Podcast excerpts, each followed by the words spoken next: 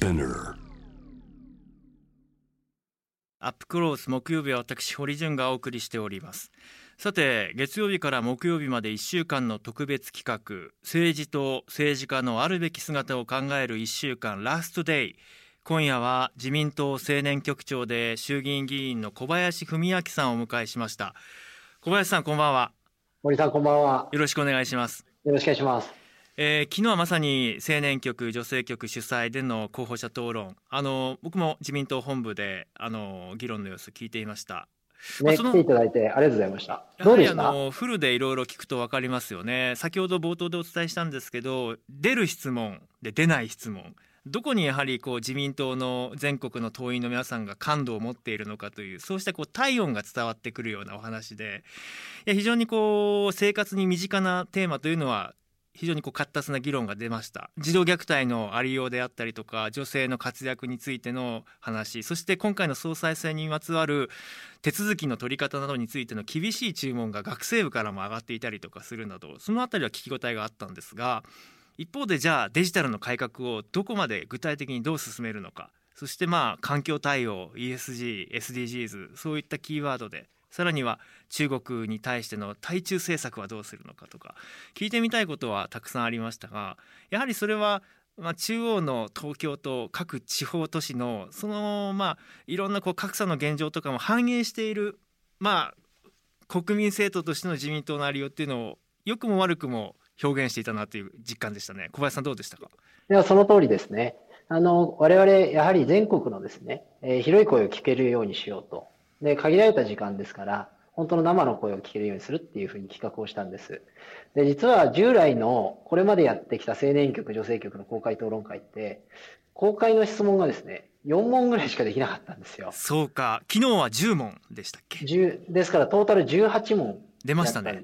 はい。で、これはもう最初に20分間、昨日、所見表明っていうのをやってるので、えもうそれを聞いた上で、えーやりますから、本人がずっと喋るってのはもうやめようとええいうことにしました。で、もう一つは、今後、その一般向けの公開討論会も複数回開かれていくのでえ、はいあの、まさに重要な外交安全保障とか、ええそういったテーマっていうのは必ず聞かれるだろうということもあったので、えーまさに地域の皆さんが関心のあるものを取り上げたっていうことですね。うんあのー青年局長として総裁選が始まる直前あのー党員投票を行うべきだというようなことをまさに署名ま集めもして総務会に諮っていきましたよね。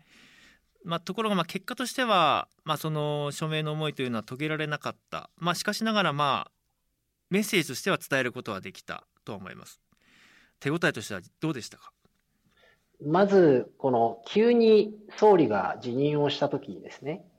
総裁選挙をフルスペックでやろうとすると、どうしても2ヶ月以上事務手続きがかかると。うんでこれによってどうしてもできないっていうことが、まあ、ある種明確になったことは、私はとっても意義があると思います。あの、すごい悔しい思いはしましたけど、問題が明らかになったこと、そして多くの国民の皆さんにもお共有されたことで、これ総裁選終わったら必ず自民党本部のデジタル化やらなきゃいけないっていうのが、もうアジェンダになったことは良かったと思います。なまあ、ただ、これだけデジタル化が遅れてたっていうことは、本当に残念なことですし、申し訳ない思いですから、あその分ですね、あの、各県で、えー予備選挙を、まあ、やるということで、えー結果的には党員投票ができるという環境を、まあ、なんとか作ることができたのは、ギリギリ、あの、良かったんじゃないかと思ってます。そういう意味で言うとがっぷり四つ真正面からぶつかって自民党執行部これまでの執行部の在り方現執行部の在り方課題問題点はどこにあるというふうに感じられましたか？やっぱりきちっと説明しきるっていうのがまず重要だなと。その意思決定する上で納得感ってとっても重要だと思うんですね。そういう意味で150人を超える国会議員がなんで今回フルスペックの総裁選できないのかっていうのが、まあわからないまま意思決定をしようとしてたっていうのは結構大きな問題です。で、一方で我々として痛感をしたのはですね、この自民党の意思決定の場の会議体における、うーその、どうゲームチェンジするかというか、意思決定をこう変えに行く。うんやっぱりこの経験値は、あー相当積まないとですね、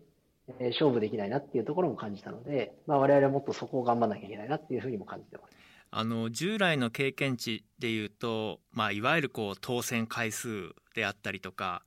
まあ、そして今くしくも菅さんの登場で注目されている世襲といった、まあ、その強い地盤があるかどうかであったりとかそうしたことがある意味こう権力基盤を築いていく発言力の強さの根源にもなっていたかと思いますがそういう政治ではない自民党の在り方というのが今後変わっていく兆しがあるのか変えるとするならばどうやって変えていけるのかこの辺り総裁選の前哨戦から含めて関わっている小林さんどう思われますか？まず今回痛感しているのは年齢とか奇数じゃないなってことなんですよね。どちらかというと場数。もうとにかく戦いの場があった時に戦い切る。この経験がどれぐらいあるかっていうのが先ほどの言ったこの力に変わってる。いわゆる政治の世界では政治力と言われている分野のパワーになると思ってます。で、一方で今世の中の皆さんにとっては、政治はですね、やっぱり身近な問題から大きな社会課題を解決するために本来あるよねというふうに思っていただいていると思うし、えー、つまりは何かっていうと政策力が本来やっぱり評価されるようになってきてるっていう、兆しを私自身も、うん、あの地元や SNS で発信してても感じるんですね。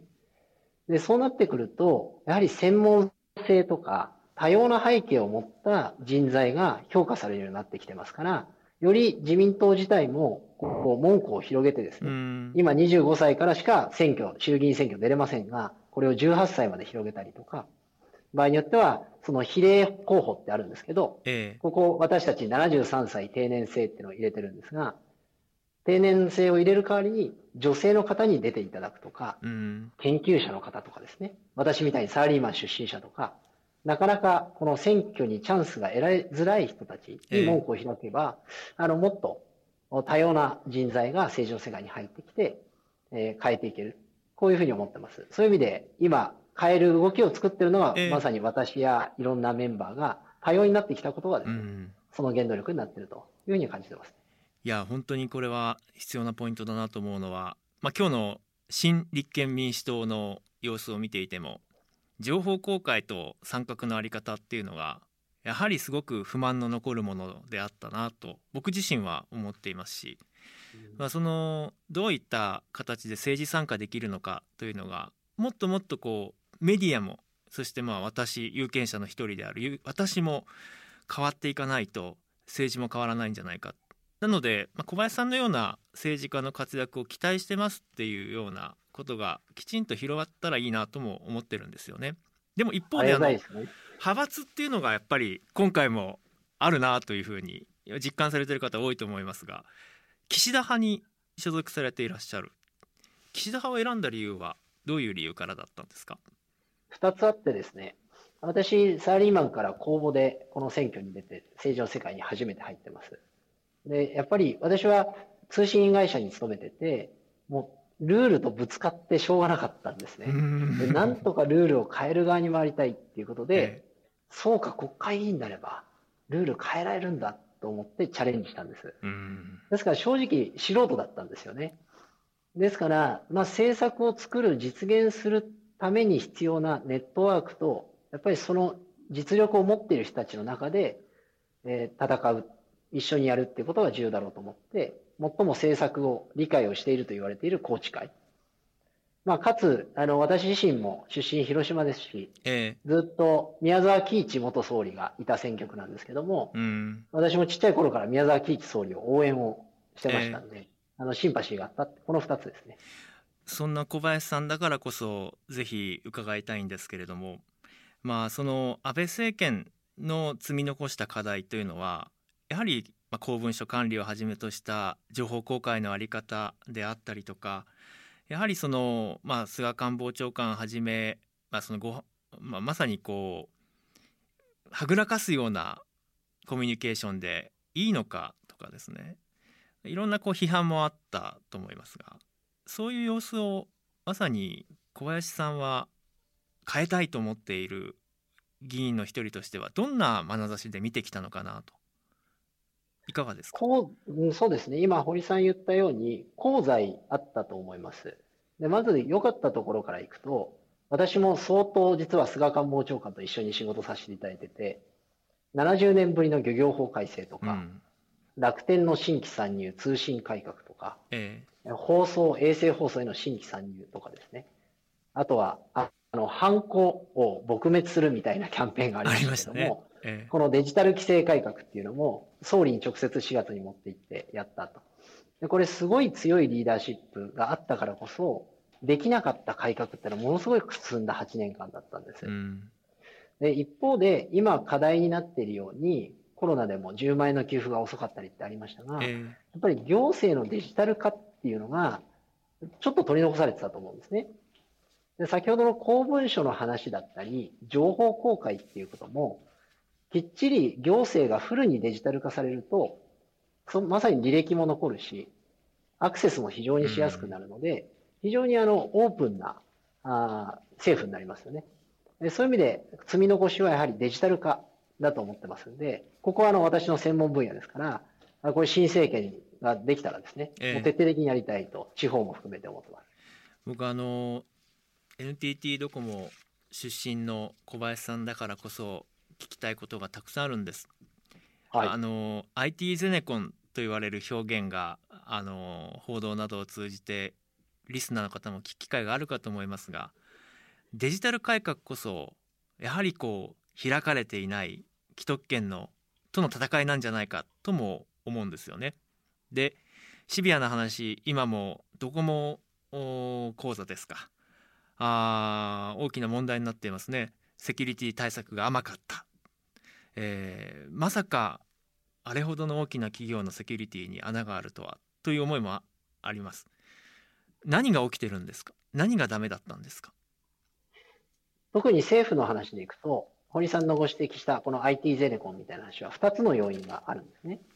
一つは政府の調達能力。つまりシステムを買うという時にですね、仕様をきっちり決めて、で、こういう仕組みを作ってっていうのを、実は中でできる人がほとんどいないんです。そうするとどうなるかっていうと、まあ、いつもお付き合いをしてて、なんだったらそこまで丸がかえやってくれるええ大きなところに任せないとできないし、うん任せると楽なんですよね。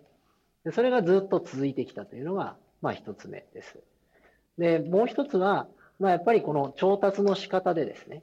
諸外国では相当スタートアップや、まあ外資でもですね、セキュリティが担保されたところについては、フェアに入札に参加できるっていう仕組みがあったり、むしろスタートアップを応援するような入札の仕組みっていうのがあるんですね。でこういったものがやはり抜けてきたっていうことがあるので、えこれは実はこの安倍政権の中でも進めてきましたけども、これからより一気にあの進めていくことでですね、え皆さんの生活が、やっぱりこれ、アナログからデジタルになって、行政手続き楽だよな、というふうに思ってもらえると思います。で、これをやると、圧倒的に日本社会は生産性上がって、えー企業もまだまだ伸びしろありますね。いやさらにぜひいろいろデジタルに関してはお伺いしたいことがたくさんありますしリスナーの方からも早速、えーメッセージいただいていますおスペックさん、ね。うんはい。デジタル政策を推進するにあたって最大のネックになっているのはどんなことなんでしょうか、まあ、うん。先ほど、まあ、公共調達のあり方について指摘はありましたけれどもやはりそのじゃあ参入できるだけの産業は育っているんだろうかとかじゃあ何を評価軸に据えるんだろうかとかいろいろ課題はあると思いますし今まで大きな利権を手にしていた人たちからしてみると自分たちの何かが奪われるんじゃないかということでいろんな抵抗もあるかもしれない。このあたりはいかがですか？一番のネックは、地方分権なんです。うん自治体ごとになるべく現場に仕事を任せようっていうのが地方分権の考え方で、ずっと平成の30年進めてきたんですね。でその結果何が起こってるかというと、1741ある市区町村がそれぞれに同じようなシステムを買って、で、同じ手続きのはずなんですけど、その書面の書式もそれぞれに作ってるんです。何が起こってるかっていうと、例えば会社で働いてる従業員の方が保育所に入りたいと思うと、就労証明書っていう証明書を地元の町からもらって、それを企業の人事部に書いてもらうんですね。これが大きな企業だと1741種類人事部に上がってきちゃうんです。一部上場企業の平均この人事部の方が毎年88時間この就労証明書だけをですね、手書きするのに使ってるっていうのが、実は調査で出てます。でこういうものをですね、むしろ地方分権と中央集権っていうこの対立構造ではなくて、テクノロジーが進化したことによって、まあ、道路の通行帯も、ルールもですね、日本で標準化されているように、システムも、行政システムは標準化した方がいいというふうに整理をして、国と自治体が協力してですね、責任を持って統一したものを作る。こういうふうにできると、圧倒的に毎年5000億かかってる費用も約1000億きますし、え皆さんの手続きもですね、先ほどのようなものはシステムからもうそのまま申請すれば行政が受け取って完了というふうにできると考えています。業界の綱引きはどうか。あの GPIF あの私たちのこう年金基金を運用している GPIF どうしてもその株価の上がった下がった解けた解けないっていうところに注目が行きがちですけど僕はあの GPIF で、まあ、もう退任されましたけれどもトップについていた水野さんがあやられた一つの大きな功績としては ESG の指標まさに環境や人権に対して感度の高いそうした企業に対しては投資投資の対象とするんだという指標を導入していく。でもその過程には経団連とのやり取りも随分シビアなやり取りがあったようですね。150兆円という、まあ、大きな基金を運用する GPIF に、えー、業界がいろいろ物言いをつけられるのはこれはたまったもんじゃないと。まあ非常にこうシビアなあ戦いがあったようですけれども。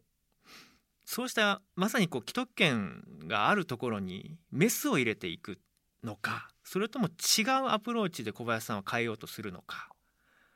NTT はじめ富士通はじめ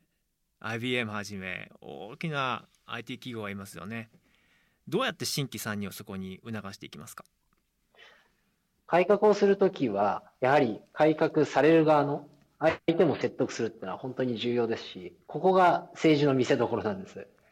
でそういう意味で今回はですね、各国の事例も含めて考えると、もうその行政のそれぞれのシステムで食べていくっていうのは、各地域にあるベンダーさんも、そして日本の大きなメジャーなベンダーさんもですね、難しいっていうのはもう理解いただいてるんですね。ですから、標準化するシステムはシステムでもうきちっと作ると。ただ、その上でですね、現場現場で対応しなきゃいけないセキュリティであったりとか、もしくは自治体独自で作るアプリケーションっていうのは、実は各国もやってるんです。でむしろそれが優秀だったらですね、国がそれを買い上げて、また全国の自治体にそれを導入するっていう、まあ、いわゆるちょっと下克上っぽいことができてるんですね。でそういう競争領域は競争領域できちっと残しますから、あのそこで、えー、次のまたあ稼ぎ頭も出てくるし、新しい産業も生まれてくる。こういう形で、あの相当の部分は納得をいただいているというのが今現状です。だいぶ苦労しましたけど。小林さんにぜひお伺いしたいのは、誰にとっての改革なのかということは非常に重要だと思うんですね。で、やはりこの僕が社会人になったのが、まあ、2001年ですけど長らく平成不況真っ只中ででようやく兆しが出てきたかなと思ってもあの実感なき景気回復と言われてそしてリーマンショック、えー、しかしマネー資本主義は踊るということで不労所得を持っている方々はどんどん富を、まあ、いわゆるこう格差社会が広がっていく中で小林さんがやろうとしているこの改革というのはまさにこの格差の底辺であえいでいくそうした未来を打開するものにつなげていかないと意味がないんじゃないかなとも思うんですね。そのあたりはどういうふうにお考えですか？もうこのデジタルこそですね、え格差を解消する、私は鍵だと思ってるんです。なぜかというと、この格差が広がってるかどうか、そしてどこに本当に困っている人がいるかっていうのって、実は把握するの一番難しいんですね。そうですね。でもこれをマイナンバーという ID は今国民の皆さん一人一つ持ってると。ですからそこにきちっと情報を届けるということをやるようになると、何ができるようになるかっていうと、今までは行政っていうのは申請がなければ対応しなかった行政。これをデジタルで皆さん一人一人に情報を届けられるようにすることによって、プッシュに変えるっていうのが、このデジタル化の本質なんです。あなたは今困ってますよねと。で、うちの町だったらこういう支援策あるけど使いませんかっていうのが皆さんのスマホにきちっと届いて、でそれが使われたかどうかをきっちり政府が見ていて、あ、この予算足りないから年度の途中だけど増やそうとか、うん、この予算は実は使われないからやめてしまおうっていうことを、ね、このいわゆるシステム的に言うとアジャイルっていうんですけども、まあ途中途中でこう見直せるっていうふうにしたいと考えてます。で、そのためにはマイナンバーっていうのを今から完成をさせるっていうことと、国の予算にですね、番号を振っちゃおうって今提案してるんです。で何番の予算が誰に使ってもらうべきかっていうことをですね、プッシュで届ける。でその何番の予算使ってもらえたかどうかっていうのはすぐフィードバックがある。で、場合によっては、使っていただいた方から、スマホからですね、直接コメントももらえると。そうすると、もっとこうだったら使えるのにとか、いうフィードバックももらえると、まさにそのフィードバックからですね、えー、政治がまた予算を変更していくと、あ、自分の一言が国を動かせる。社会を少しでも変えられる。こういう三角感も得ていただける。こういうふうに考えています。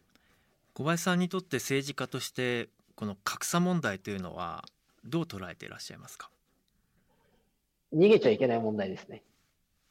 やはり国民全員を幸せにしていく、そして生命、財産を守るっていうのが、特に国民の生命、財産を守るって、これ政治家の基本の基本の仕事なんです。そういう意味で、この格差が広がった時の、本当に経済によって命が危ない。場合によっては、この人生の選択肢を狭められている。ここにやっぱり一番向き合っていくっていうことは重要な基本だと考えています。2つさらに質問があります。あの僕は経済成長がすごく必要だと思っている派なんです。ただその成長のあり方がどうなのかというのは非常にこう慎重にならなきゃいけないと思っています。で中国の存在です。あの中国との関係をどう築いていくのか、まあ、経済成長をこれから求めていく上で中国という大きな市場や中国が築いていくであろうインフラの在り方というのは日本国にとっても今後の経済成長に必要なパートナーかもしれない。しかし一方でやり方人権を軸に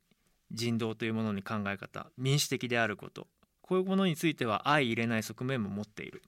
で現政権ではまあ、習近平さんを国賓として招くという路線が直前まで貫かれようとしていましたが、まあ、コロナもあって直前になってキャンセルもあった。さあこうした経済合理性が優先されるような社会であってはいけないと思いますが一方で経済成長しなきゃいけない人権とのバランスどう築いていくのかこの辺りいかがでしょう？まず日本が中国を大事なマーケットとして稼ぎに行くっていうのは、もちろん重要な戦略です。ただ、そこだけに依存すると、先ほど堀さんおっしゃったように、えー、認めたくないですね。愛でない人権や自由、民主主義っていうところをねじ曲げなきゃいけなくなると。それは絶対日本としてはできないし、やってはいけません。ですから、日本としては中国依存をいかにしない状況を作るか。さらにもう一つは仲間を作ることです。うんそういう意味で重要な仲間の一つは台湾、そしてアメリカですよね。特に台湾の重要性っていうのは私、青年局長としてずっと外交窓口ですから、ね、あのやってきましたけども、やっぱりこの台湾を大切にする。で、その台湾を窓口にしながら中国と話をする、ビジネスをするっていうのは、非常に基本的な、これから重要な戦略になると思ってます。台湾、ちょっと踏み込んで聞いていいですか？僕あの自分のニュース番組では台湾のことは国っていうようにしてるんです、うん、中国が認めない国かもしれない。日本としては国交がないかもしれない。ただ今のありは完全に国だと思ってるのであえてちゃんと言うようにしてるんですね。NHK 時代は言えなかったんです。地域と言ってくださいと、うん、小林さんどう思いますか？台湾は国家として承認するべきか否か。私は将来的にやはりしたいと思いますね、うん、でもそれはなぜ今できないかというとこの中国への依存関係が必ずあると。でこれを今いきなり断ち切ると、まさに国民の生命財産、特に経済への大きな影響が出ますから、この依存度をいかに下げていくかっていうことに全力を尽くすということが、むしろ台湾をあの認めることにつながると思ってます。そういう意味で台湾っていうのは大変発展をして、えー、今回コロナ対策でも非常に大きな成果を預けてます、上げてますよね。ものすごくやっぱり大事なパートナーに、えー、もう昔からそうだけども、うん、これからこれ以上なれると思ってます。そういう意味で、はいはい。あえっとまあ、そういう意味でも続きどうぞ、うん、どうぞ。うん、そういう意味でもあのいろんなビジネスだけじゃなくてあの文化的な交流こういったことを、まあ、広げることでですねよりお互いに伸び合えるんじゃないかと思いますし、うん、まあ、もう一つは台湾から学んで日本政府がぐっとデジタル化進めばですね、ええ、さっきの手書き88時間って1個の手続きだけの話ですからこれ全部ちゃんとフルデジタルになったら日本で生きている国民の皆さん、えー、そして企業の皆さんは、もっと力引き出せますよ。そしたらですね、私たち自身が力をつけることで、依存度も下げると、こういうことができると思ってます。ツイッターで今、肉田隼人さんから、えー、格差を確認するためにマイナンバーを活用。うん、めまいが。とりあえず最低賃金上げたり、福祉と教育にお金をつぎ込んだ方が早いのでは？というこういうツイッターの質問が来ました。これについてはいかがでしょうか、はい、そこにもちろんお金必要ですよね。ただそれを同時に生み出す仕事をやらなきゃいけないということですし、あの、最低賃金もずっと今安倍政権になって上がってきてます。で、そういう意味で、まあそれを上げていくためにもですね、企業が生産性が上がっていかないと、無理やり最低賃金だけ上げるとですね、今度は企業自体の経営が成り立たなくなりますから、あの、いずれも重要なことなんで、並行してやるっていうことが、まあ、政治の難しさなんですけども、まあ、それをきちっとやっていくっていうことでやりたいと思ってます。あの議員の諸先輩方をご覧になっていて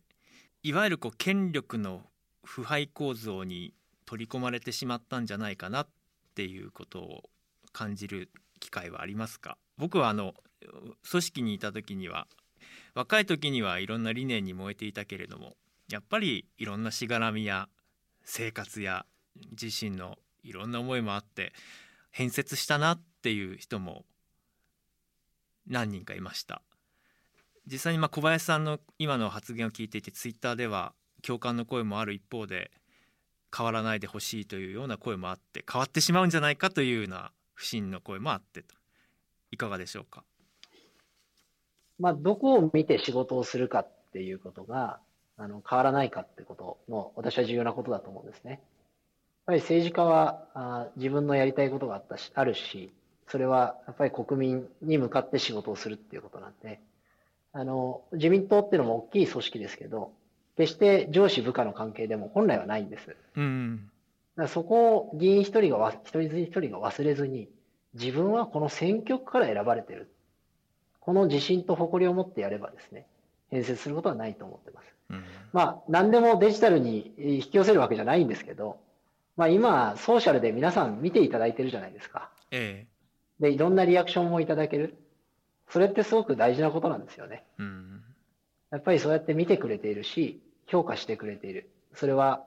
もちろん厳しい言葉もあるけれど、うん、やっぱりそういう声を聞き続けることが、政治家にとって、こう、自分を忘れない、大事なものを忘れないっていうことにあの、繋がってるなと今実感してるんで、うん、ぜひあの、視聴者の皆さんもよかったらツイッターとかフェイスブックですね、うん、あの、見かけたらフォローして声かけてもらえると嬉しいなと思ってます。あの、僕自身はこういう仕事をしてるので、現場を回らないとわからないなと思ってるんですね。だからいろんな個人の声を聞きたいと思ってるんです。で小林さんまあ青年局の局長でもあっていろんなこう改革派としてあのさまざまなプランを実行する側にいるかと思いますがそうした声なき声の現場っていうものに小林さんはどのような感動を持っていらっしゃるのかこの辺りは最後ぜひ聞かせていただきたいです。うん、まあ本当に現場に行かないと分かんないことだらけだと思ってるんです。なのでもうできる限り現場に行く。で、もう一つは、その現場で問題が起こっているときに、その目の前の問題よりも、その問題を抱える人たちの背景をなるべく知りたいと。うん、で、政治っていうのは目の前のものにお金を出したり、予算をつけて解決するっ、まあこういう手法もあるんですけど、それだけでその問題の再生産は止まるのか、構造的な問題解決になるのかっていうことを考えることは、あの非常に大切にしてます。で、もう一つ、まあこのソーシャルの時代になって良くなったなと思うのは、まさにその現場に行ってもですね、聞けない声なき声を、あの直接届けていただける機会が本当に増えたなと思ってます。実際にソーシャルを通じていただいた声で、あの、解決をした問題って結構たくさんあってですね。あの、そういった声もしっかりいただきながらやりたいと。で、もう一つは、今、堀さんおっしゃっていただいた、既得権益を持っている人たちの背景もしっかり知った上で、そこを説得して変えていくってことも諦めずにやるということが、あの、政治としては私、とっても大事なことだと思って、あの、今も実践しているところですね。菅さん、まあ、今、とても下馬評では有力だと言われていますが、新政権が誕生した時に、小林さんはどのような役割を果たされるのか、何をしたい、何から始めたいですか？菅さんってものすごい改革好きなんです。もはや改革マニアと言っていいぐらいかもしれない。かなり一緒にあの改革をやらせてもらいました。そういう意味で、今一番あの菅さんが関心を持っているのは、この社会のデジタル化、特に行政のデジタル化どうするかっていうことですから、私自身の仕事は、やはりこのデジタルに詳しいものとして、徹底的に行政のデジタル化、そしてその先にある社会全体のデジタル化をやると。もう一つは、やっぱり規制改革ですね。特にあの、紙じゃなきゃいけないとかですね。対面、人と人が合わないと絶対にダメだ、みたいなあルールがたくさんあるんですけど、この規制を、むしろ手法は自由だと。安全が確認だければ、できれば、センサーでいいじゃないかとか、オンラインでいいじゃないと。こういうふうに手法を自由にすればですね、そこにイノベーションが起こり、また新しい産業が生まれてきますから、これをデジタル規制改革と言って、えー、昨年から提言してるんですけども、これを一気に進めたいと考えています。ありがとうございました。何か小林さんに伝えたいという時には、ぜひ小林さんの SNS のアカウント経由でいろいろアクセスをしてみるといいかもしれないですね。ぜひお待ちしてます。はい。特別企画政治と政治家のあるべき姿を考える1週間。今夜は自民党青年局長で衆議院議員の小林文明さんにお話を伺いました。今夜はどうもありがとうございました。ありがとうございました。堀潤です。さあ、えー、自民党青年局の小林さんとの対話の時間でしたけれどもツイッターの反応を見ていると非常にこう興味深いですよね。うん、まあ僕はあのどうしてもこう軸がねこうリベラルですって自分でも言ってるぐらいですからあどうしてもこう取り上げるテーマとかあの向き合うねお話を気持ちよく聞く相手っていうのはあ寄っていってしまいがちなんですけどやっぱりこうジャムザワールドだからこそまあそういうこう堀の放送を聞いてくれているっていう人だからこそ全くこうやはりこう相対峙する考え方であったりとかえー、あこういう人と話をする中であこういう質問するんだとかあこういう発見があるんだとかこういうアプローチがあるんだっていうのも一緒にこう共有できるからこそ多様性なのかなとも思ったりするんですよね。うん、まあそういう中でも、まあ、ただその小林議員はあのいろいろこう登り方が違ったりとかするかもしれないけれどもこう見てみたい未来の形っていうのはすごく近いものがあるなと思っていたので是非ゆっくりお話ししてみたいなと思ってたしあとは伝えたかったなって思うこともやっぱり政権与党だからこそその一人一人のこう生活者あどちらかというとこう格差にあえいでいる一人一人の視点であったりとか、えーまあ、まさに国民政党ですと名乗る自民党だからこそ誰のための政治なのかというのはそれこそまあ髄まで染み込んだそういう骨太なあ政治集団であってほしいなという誰から目誰目線なんだっていうような願望があります。はい、一方で僕もこの放送直前まで野党の皆さんなどとお話をしていますけれども間違いなく言えることがありますね。うん、やっぱりこうちゃんとやってる人がちゃんと評価されるようなちゃんと評価した形で伝えるようなメディアでありたいなというふうに思います。どうしても今も総裁誰になるんだ？うん、政局絡みのお話だったりとかもう解散選挙どうなるんだとかそんな話してるけどやっぱり一つ一つの政策の中身とか国会のじゃあ法案の中身とか普段の政治活動の中でどういうものが提案されているのか議員立法の中身とかじゃあ政府が作る法律の中身とかそういうことを丁寧にみんなで議論していきたいですよね。まあ、そういうのをちょっと目指していきたいしあとねこれはあのー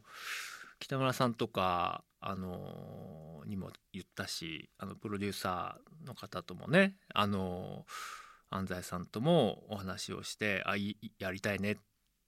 やっぱりこう私たちリスナー私たちが選ぶ勝手に内閣っていうのをやりたいんですよね。うん、僕らで最高の内閣一回作ってみませんかっていう。総理はこれ。官房長官この人。外務大臣。財務大臣この人。とか。いやこれぜひ実現させたいなと思ってますんで。参加型でやりましょうよ。ジャム・ザ・ワールド内閣。はい。別に僕はあの総理とか狙ってないんで。ではでは。